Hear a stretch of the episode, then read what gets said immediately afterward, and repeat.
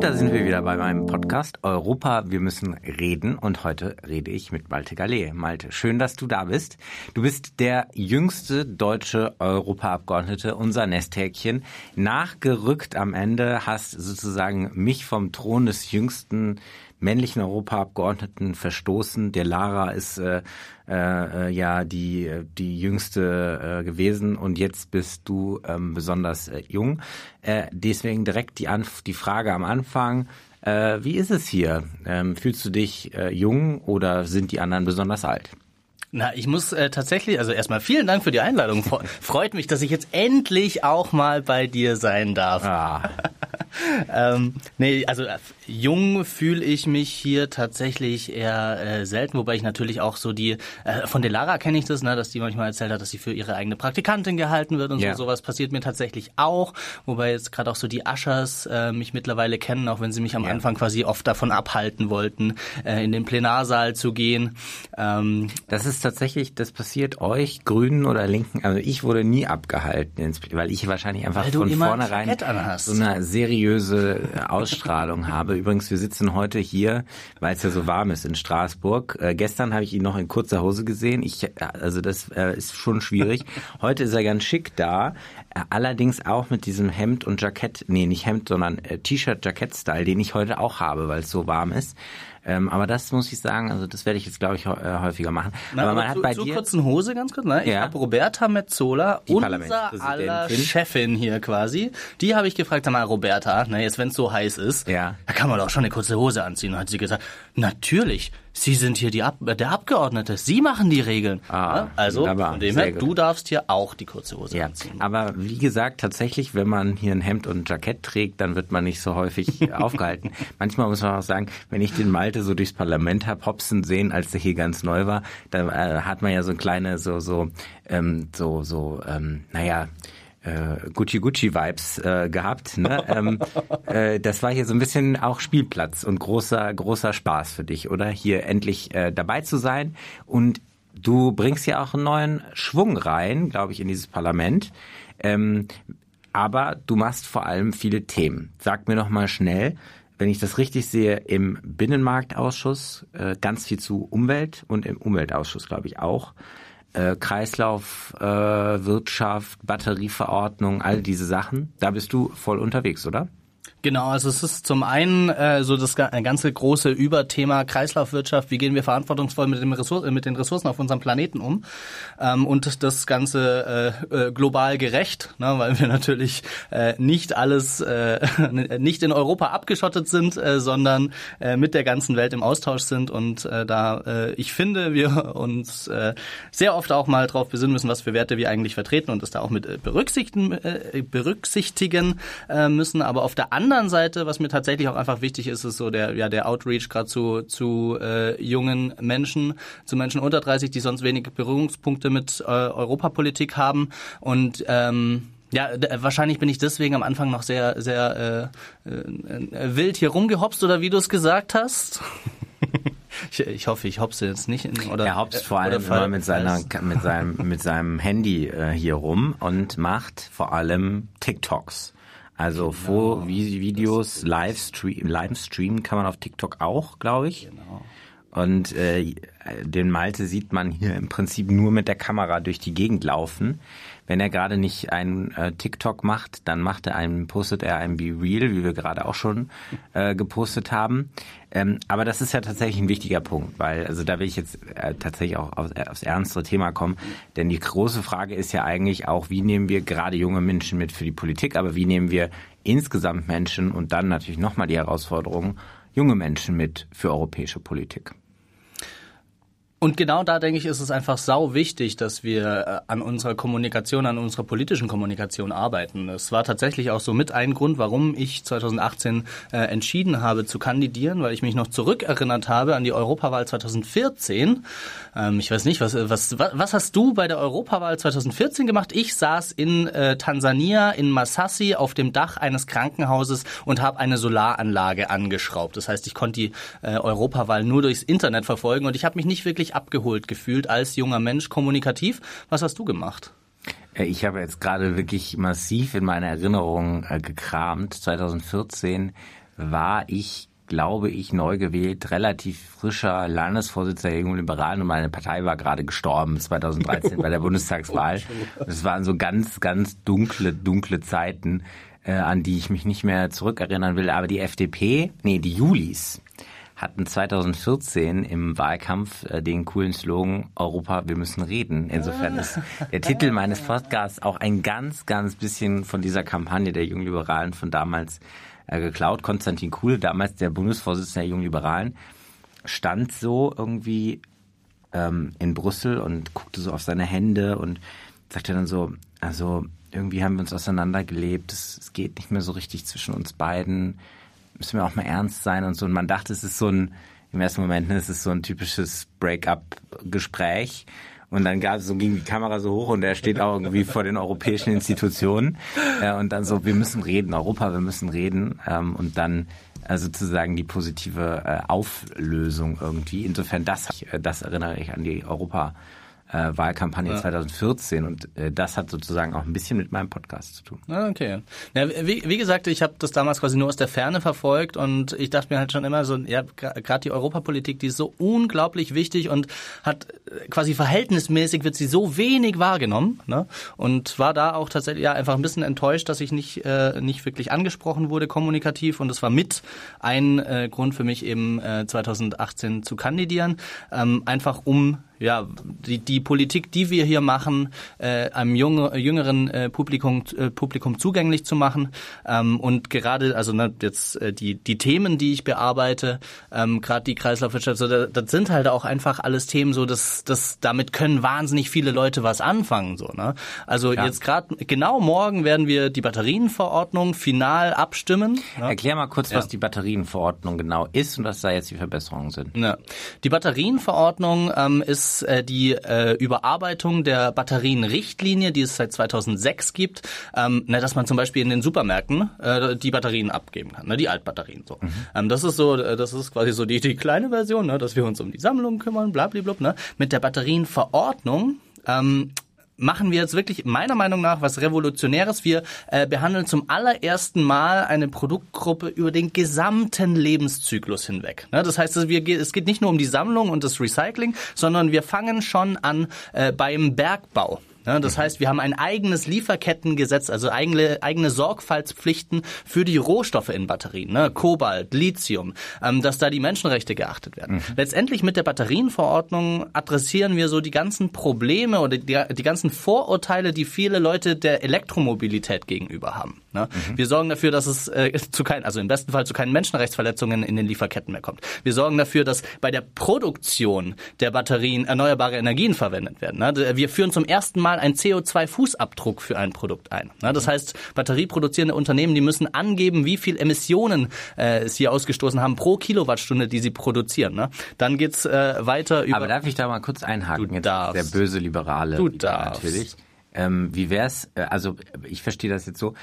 Ich, ich habe immer gehört, dass wir totale Probleme überhaupt haben, an die ganzen ähm, Rohstoffe dranzukommen, weil die alle auch zum Beispiel von China äh, kontrolliert sind. Und ähm, ist nicht sozusagen, also ich bin nicht gegen die Ziele, die du gerade beschrieben hast, aber kriegen wir das überhaupt äh, hin, ja? Oder sagen die Produzenten danach, wir verkaufen das lieber an China, die stellen nicht so viele Fragen und stellen wir damit eigentlich sicher, dass wir schnell genug an Batterien und so weiter auch drankommen. Denn gerade wenn wir in der Elektrifizierung überall vorankommen wollen, brauchen wir ganz, ganz dringend Batterien, oder? Na, ähm, da, da sprichst du eine super wichtige Sache an. Die Batterienverordnung, die richtet sich an alle Unternehmen, äh, die Batterien auf den europäischen Markt bringen. Das mhm. heißt, es betrifft natürlich auch die Batterien, die in China produziert werden. Und Europa ist einfach so ein Riesenmarkt, ne, dass mhm. natürlich all die äh, batterieproduzierenden Unternehmen oder ein sehr großer Teil davon sich auf diese neuen Regeln einstellen werden. Jetzt gerade äh, vor ein paar, na jetzt mittlerweile auch schon wieder Monaten,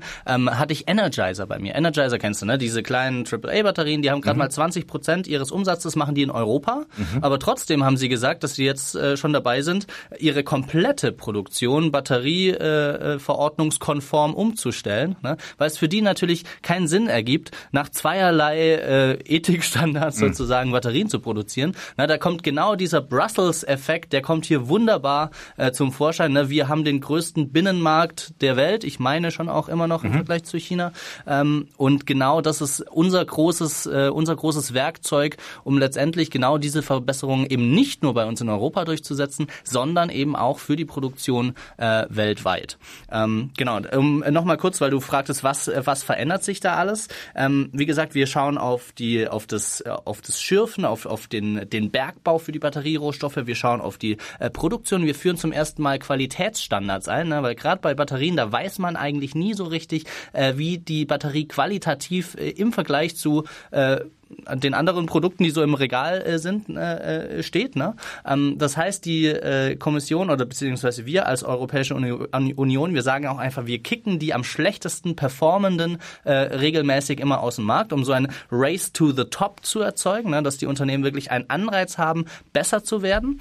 Ähm, dann, was natürlich der allergrößte Gamechanger meiner Meinung nach in der Batterienverordnung ist, ist, dass die Gerätebatterien bald wieder aus, also ne, was wir in Handys haben, in Laptops, in Tablets, äh, Kameras, dass die bald wieder austauschbar sein müssen von den Endverbraucherinnen und Endverbrauchern. Na, das heißt, ähm, genau dein iPhone, da darfst du äh, die Batterie bald wieder selbst wechseln können. Und ähm, das ist natürlich ein, also ein riesengroßer Gewinn für die Nachhaltigkeit, weil die Lebens Lebenszeit dieser Geräte massiv verlängert wird. Weil wahnsinnig viele Geräte kommen halt quasi, werden obsolet, einfach weil die Batterie tot ist äh, und dann wird sich Neues angeschafft. Ähm, wir sorgen aber äh, genau eben eben auch dafür, dass äh, die dass wir generell die, die, äh, die, den gesamten Batteriesektor, äh, ich sag mal, verbraucherfreundlicher machen. Ähm, und dann, genau, jetzt äh, so äh, vor, der, der, den Lebenszyklus weiter durchgeschritten, äh, springen wir jetzt ins Recycling. Da finde ich, haben wir auch einen echten Gamechanger auf den Weg gebracht, nämlich, dass wir ähm, die, also gut, wir haben hohe Recyclingziele, 50 Prozent des Lithiums muss wiedergewonnen werden, 90 Prozent äh, des äh, Kobalts und so weiter. Ähm, aber wir sagen auch, um die Recyclingwirtschaft wirklich anzuschieben, sagen wir, dieses Rezyklat, also das recycelte Material, das muss in neuen Batterien verwendet werden. Das heißt, neue Batterien müssen verpflichtend ab 2030 Rezyklat aus alten Batterien enthalten. Ne? Mhm. Und so kommen wir Schritt für Schritt dorthin, dass wir quasi auch eine Rohstoffunabhängigkeit bekommen. Ah, okay. Und also man sieht schon, also du bist ganz tief im, im, im Thema. Also das ist ja sprudelt förmlich halt an Batterie, äh, Recycling. Das ist ja auch ein Riesending. Nicht, für mich klingt es auch an der einen oder anderen Stelle, wir schreiben da immer relativ viel vor. Aber gut, na, wir, äh, wir schauen uns das gerne, äh, also ich schaue mir das auch im Detail nochmal an. Wann stimmen wir darüber ab? Sich Politik. Ja und nein. Ich finde immer gut, ähm, aber da kann man unterschiedlicher Meinung sein. Das darf man ja auch gerne in diesem Podcast. Äh, ich finde immer gut, wenn wir Regeln, klare, klare äh, Regeln setzen und vieles dann auch ähm, und, äh, belassen. Das verstehe ich auch so, dass wie sie sozusagen die Recycling hinbekommen, das ist dann ihnen überlassen, aber wir geben ihnen so ein bisschen äh, Vorgaben mit auf den Weg. Ähm, ich glaube, äh, dass das klingt ja auch erstmal nicht ganz ähm, falsch. Aber jetzt Springen wir nochmal weiter. Wenn du jetzt diese Batterieverordnung hast und wir gerade über junge Menschen und Kommunikation sprechen, wie bringst du es dann näher an die europäischen Bürger und vor allem an die jungen Bürger? Na, wenn wir an äh, Gerätebatterien, die man nicht austauschen äh, kann, denken, ähm, äh, ich weiß nicht, ist dir im letzten Jahr was aufgefallen, was äh, Batterien in der Öffentlichkeit angeht, die nicht austauschbar sind? Mhm. So äh, die, okay, ja, ein, äh, Einweg-Vapes. Das, das sagt dir was. Ja, oder? das sagt mir was. Aber da bin ich ehrlich gesagt, ich, ich rauche, ja, also das ist vielleicht so, ich habe nie geraucht und auch dieses ganze äh, neuartige Zeug habe ich, ich vertrage das einfach nicht. Bin ja, da bist du einfach ganz zu alt für. Ich habe, nein, nein, das habe ich auch früher schon. Ich habe ja, ich habe ja immer versucht zu rauchen, aber ähm, ähm, ich habe einfach so ein empfindliches ähm, At Atmungssystem, dass ich da immer furchtbar angefangen habe zu husten und uh. äh, jetzt meine Mama, wenn die den Podcast jetzt hört, dass ich versucht habe zu rauchen. Aber nein, also ich habe dann immer so dran gezogen und das fand ich immer ganz furchtbar, deswegen hatte ich da nie ein Problem mit. Nee. Ähm, deswegen Ja, ähm, aber, aber, tatsächlich genau das ist eben das also, ist jetzt schon vor, vor allem äh, bei bei jungen Leuten ist das gerade einfach ein Riesending äh, diese diese Einweg äh, Vapes. Ähm, und äh, genau sowas ne das verstehen halt auch super viele nicht wieso man da so super äh, unnachhaltige Dinge auf den Markt bringt. Und das haben wir ja mit der Batterienverordnung jetzt letztendlich äh, auch abgeschafft ne. Und das heißt äh, so also man braucht halt äh, ich denke immer irgendwie man muss Politik so kommunizieren dass die Leute sich was darunter vorstellen können am besten über irgendwas, was man anfassen kann. Ne, und, und jetzt, dann vielleicht äh, darüber. genau. Aber dann muss man natürlich die jungen Leute noch erreichen, diese jungen Leute. Und das machst du über TikTok. Exakt. Haben wir eben schon gehört. Anderem. 42.000 Follower. Ja, so um den Dreh. 42.000 Follower hat der junge Mann hier äh, auf TikTok erreicht. Was war das erfolgreichste? Heißt das da Real oder heißt das TikTok? Das heißt dann TikTok. Video. Video. Ach so, Video. Ein TikTok-Video. Okay. Wie, wie, wie, wie, was war das Reich, was war die größte Reichweite ever Ähm, also die größte Reichweite ever äh, war tatsächlich, da äh, war gar nicht wahnsinnig viel Content. Da filme ich einfach nur ab, wie äh, bei der ersten Hochrechnung zur Berlin-Wahl die Grünen auf Platz 1 äh, stehen. Das hat Ja. 1,8 Millionen Aufrufe Wow. bekommen. Ähm, das zweite Video war aber also tatsächlich äh, politisch und europapolitisch. Ja. Da ging es um äh, die Resolution, äh, die ich hier mit auf den Weg gebracht habe, äh, gegen die East African Crude Oil Pipeline, also eine Rohölpipeline, die von Uganda äh, durch Tansania nach Tanga äh, verlaufen soll, die längste beheizte Ölpipeline der Welt, wo Total Energies, der französische Mineralölkonzern, ähm, mit 62 Prozent äh, äh, Anteilen äh, da quasi größter Investor ist, es zu massiven Menschenrechtsverstößen äh, in dem ganzen Beschaffungsprozess, äh, Landbeschaffungsprozess äh, kam, äh, Journalisten äh, eingesperrt wurden, die darüber kritisch berichteten und so weiter. Ähm, das hat Und da hast du ein 100.000. Video, da hast du genau. ein Video äh, zu äh, gemacht und erzähl mal kurz, wie, wie machst du das dann? Du quatschst da ja immer relativ locker drauf los, schnelle Schnitte, ähm, paar Fotos, die du reindingst oder wie, wie, wie, wie machst du das? Also wie, wie wird man äh, zum TikTok Politik-Influencer hier im Europäischen Parlament? Zum Politpilot. Politpilot? Das ist mein Name auf TikTok. Ich, Ah, bin, ich bin immer sehr stolz Ah. darauf. Politpilot. Warum, oder? wie kommt der Name? Na, ich finde es einfach phonetisch super, weil du, ne, du, man dreht ja einfach nur O und I um und hat auf einmal Pilot. Hm. Ne? Ähm, genau, also man muss sich, also also was glaube wichtig ist, ist äh, zu verstehen, dass äh, TikTok anders funktioniert äh, als Instagram. Man bekommt viel mehr Content vorgeschlagen von Menschen, die man äh, vorher noch nie gesehen, gesehen hat. hat. Genau. Ähm, das heißt, äh, man äh, ja, man, man muss die Leute halt, also man stellt sich vor und so, man, die Leute switchen da so Die durch, swipen ne, da so die durch, swipen, die die, die brechen, Zeit. genau, die brechen quasi äh, Videos schon oft nach einer Sekunde einfach ab. Ja. Ne? Ähm, und äh, das heißt, wichtig ist halt irgendwie, dass man die Leute in den ersten Sekunden, äh, dass die Leute ein Bild darüber bekommen in den ersten Sekunden, worum es geht. Ne? Ähm, ich halte es deswegen quasi für für wichtig, dass man immer sehr sehr schnell spricht und mit vielen äh, Bildern arbeitet, äh, um die ja um eben einfach die, die Eindruck- Aufmerksamkeit der, ein- ja. der der Leute zu zu Aber catchen. das ist ja so mittlerweile überall. Also die Leute scrollen ja, Ja. durch Facebook, durch Twitter. Die Aufmerksamkeitsschwelle, es ist ja wirklich so, dass irgendwie so in den ersten zwei Sekunden muss irgendwie ja selbst bei Facebook schon irgendwie was passiert sein, weil sonst äh, schalten die Leute weg. Ja, also wie das Ja. früher irgendwie so war, dass man irgendwie ähm, ja so also Fernsehen noch ganz lange aufmerksam. Also es ist ja viel, viel schneller geworden insgesamt. Also das heißt, du machst ganz schnelle Videos und machst einfach viel Content, glaube ich. Und, Ja, und ich, dann, ich habe meine Phasen so, ne? Ich würde Ja. gern natürlich viel konstanter äh, Content machen, aber man kommt dann auch oft irgendwie nicht, nicht, dazu. dazu. Ich kenne das, ja. So, das ist, ich, ich, weißt du, das, das war so mein Ziel. Ne? Ich komme hier an als Abgeordneter und ich werde auf jeden Fall am, äh, direkt von Anfang an alle ähm, super äh, die ganze Zeit mitnehmen und alles die ganze Zeit berichten, so dass man da richtig eintaucht, eintauchen Ja. kann. Der Pustekuchen so. Ja, das muss man sich mal, mal vorstellen. Kapazität so. Ich glaube, dass das verstehen viele auch nicht, dass man man hat ja eh den ganzen, man ist ja irgendwie eh den ganzen Tag hier so durchgetaktet, ne? Und dann ist so, mach mal schnell noch äh, das Reel und oder den das TikTok-Video und und hier den Post und schreib das noch und ähm, und so. Also ich glaube so, wir, wir wir sind ja eben eigentlich nicht hauptsächlich Influencer irgendwie, äh, aber natürlich ist es ein großer Teil unserer Arbeit, ähm, dass man überhaupt mitbekommt, was hier stattfindet und nicht nur im europäischen, im europäischen Parlament wahrscheinlich eine besondere Herausforderung, aber ja auch im Landtag, im Bundestag, überall.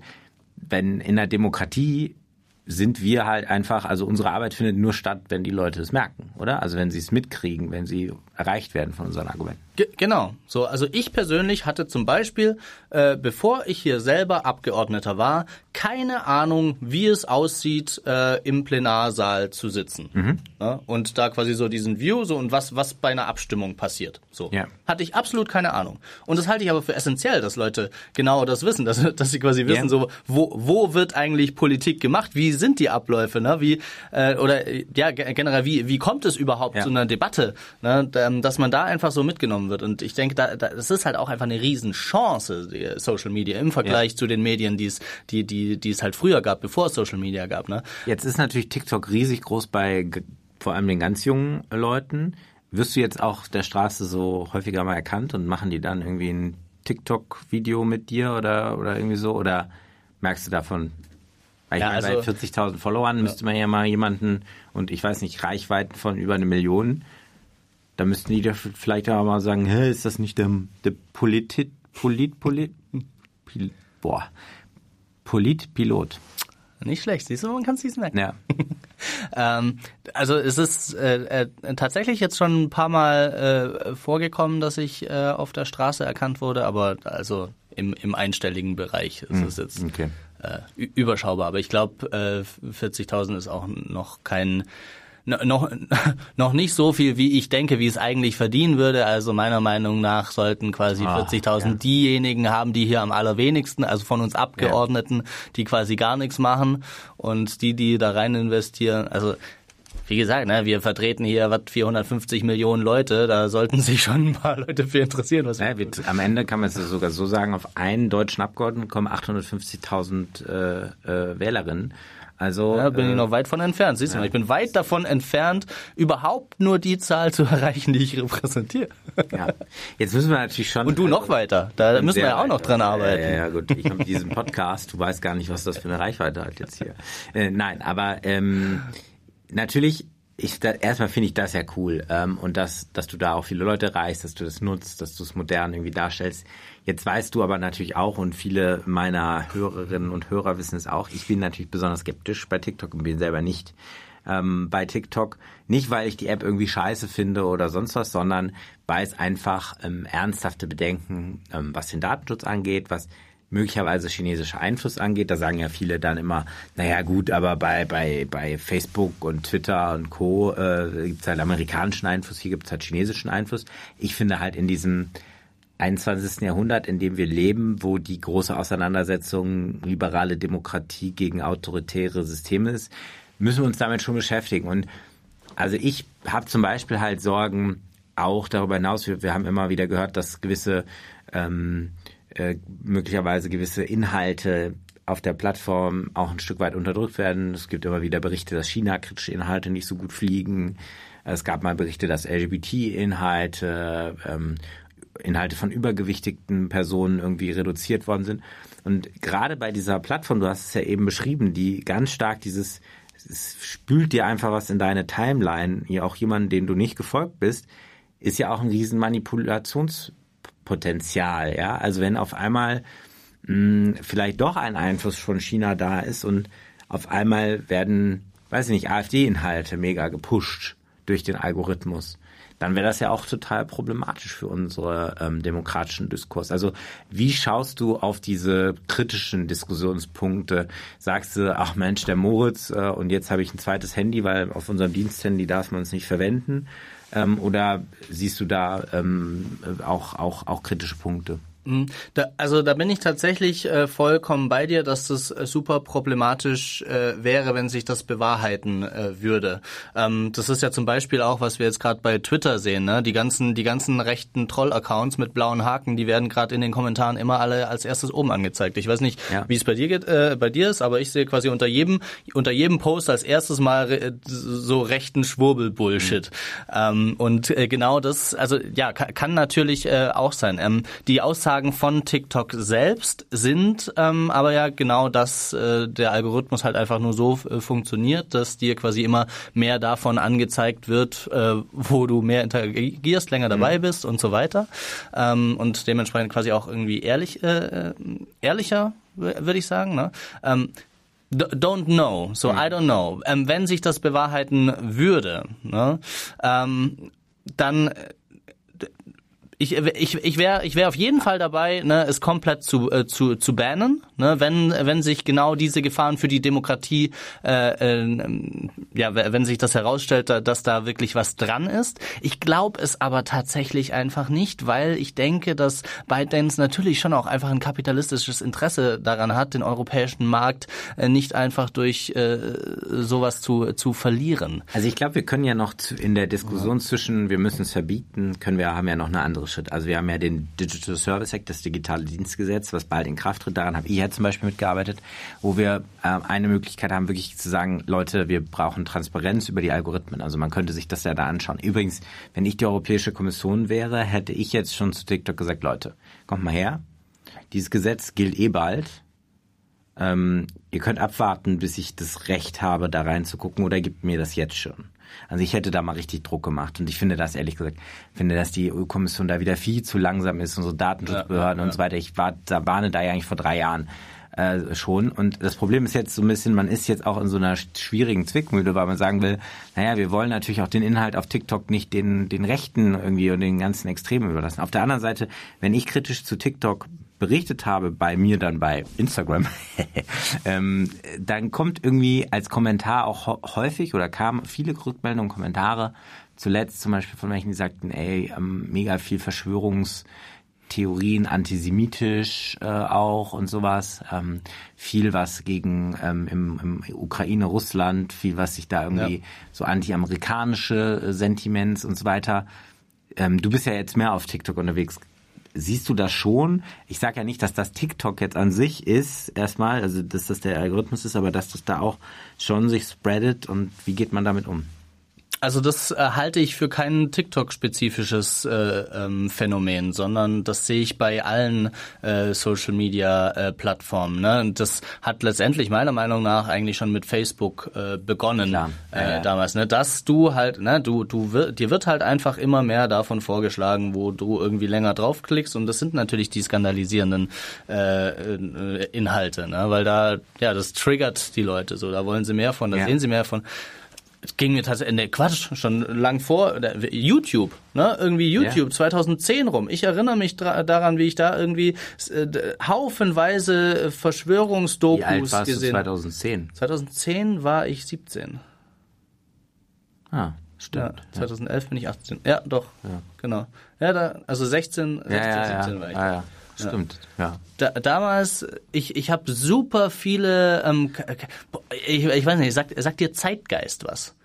Das war so ein, also das ist komplett abgedriftet. Das ist so ein, so ein Verschwörungsfilm, ne, der quasi eigentlich so alle, alle Verschwörungstheorien der Geschichte zusammen, zusammenmanscht und als quasi alternative oh. Geschichtsunterricht so ja. anbietet. So, ihr werdet alle belogen, so, ne? ja. ne? Also so der, der, ne? Und also, sowas, äh, sowas ist äh, bei mir damals äh, auf YouTube irgendwie ja. aufgepoppt, ne?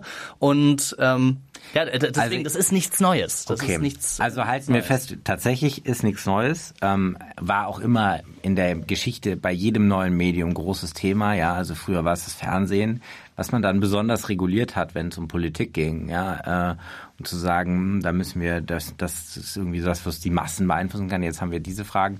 Wird natürlich immer komplexer und vielschichtiger und schnelllebiger. Ähm, also total spannend und dass wir natürlich auch schon Möglichkeiten haben, ähm, das zu regulieren, das halten wir mal fest. Ähm, und ich bin mal gespannt. Ich bin ja immer noch so ein bisschen am überlegen. Wahrscheinlich, ähm, ähm, deswegen teste ich das jetzt hier mal im Podcast, wenn, wenn irgendwelche Leute das jetzt hören und dann sich auch furchtbar aufregen.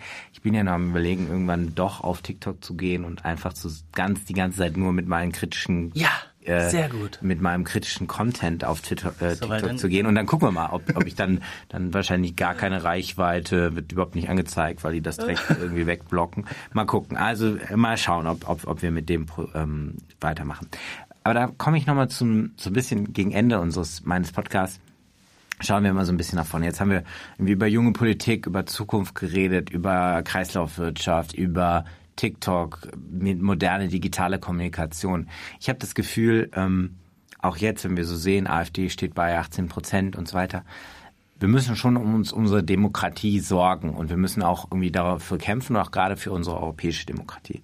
Und deswegen ähm, spreche ich hier eben auch über Parteigrenzen hinweg, über verschiedene Länder hinweg mit diesem Podcast, versuche gemeinsam irgendwie ich finde, man muss einfach gemeinsame Argumente, man muss auch mal unterschiedliche Argumente mal wieder offen austauschen können, ohne direkt zu sagen, der andere ist blöd, den canceln wir uns jetzt und so weiter. Und deswegen finde ich es total wichtig und frage immer am Ende meines Podcastes, ähm, was ist eigentlich deine Vision von der Europäischen Union? Wo würdest du dir wünschen, dass die EU in 10, 20, 30 Jahren steht?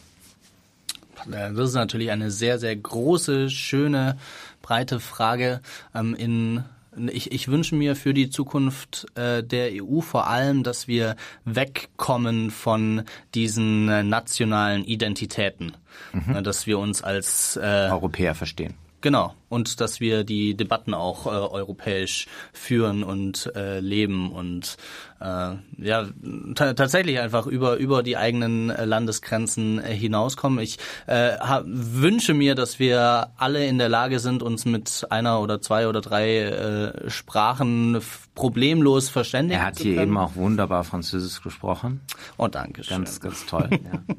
Nein, aber das ist tatsächlich das, mega guter Wunsch, weil ich finde, ähm, äh, wenn ich dann immer so frage, 20, 30 Jahre, da kommen dann meistens so, wir müssen die Einstimmigkeit äh, und ich weiß nicht was, sehr konkret, das finde ich mal so ein bisschen weiter.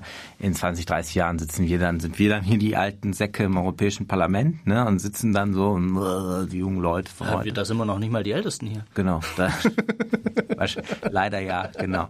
Nein, aber um diese gemeinsame europäische äh, Identität hinzubekommen, müssen wir gemeinsam in Europa sprechen. Das machen wir unter anderem auch in meinem Podcast Europa, wir müssen reden. Lieber Malte, es war schön mit dir zu reden. Vielen lieben Dank für die Einladung. Bis in 20, 30 Jahren. So, ich hoffe, der Podcast hat euch heute wieder gefallen. Wenn ja, dann lasst doch einfach eine gute Bewertung da, teilt den Podcast mit Freunden oder schreibt mir Feedback in die Kommentare.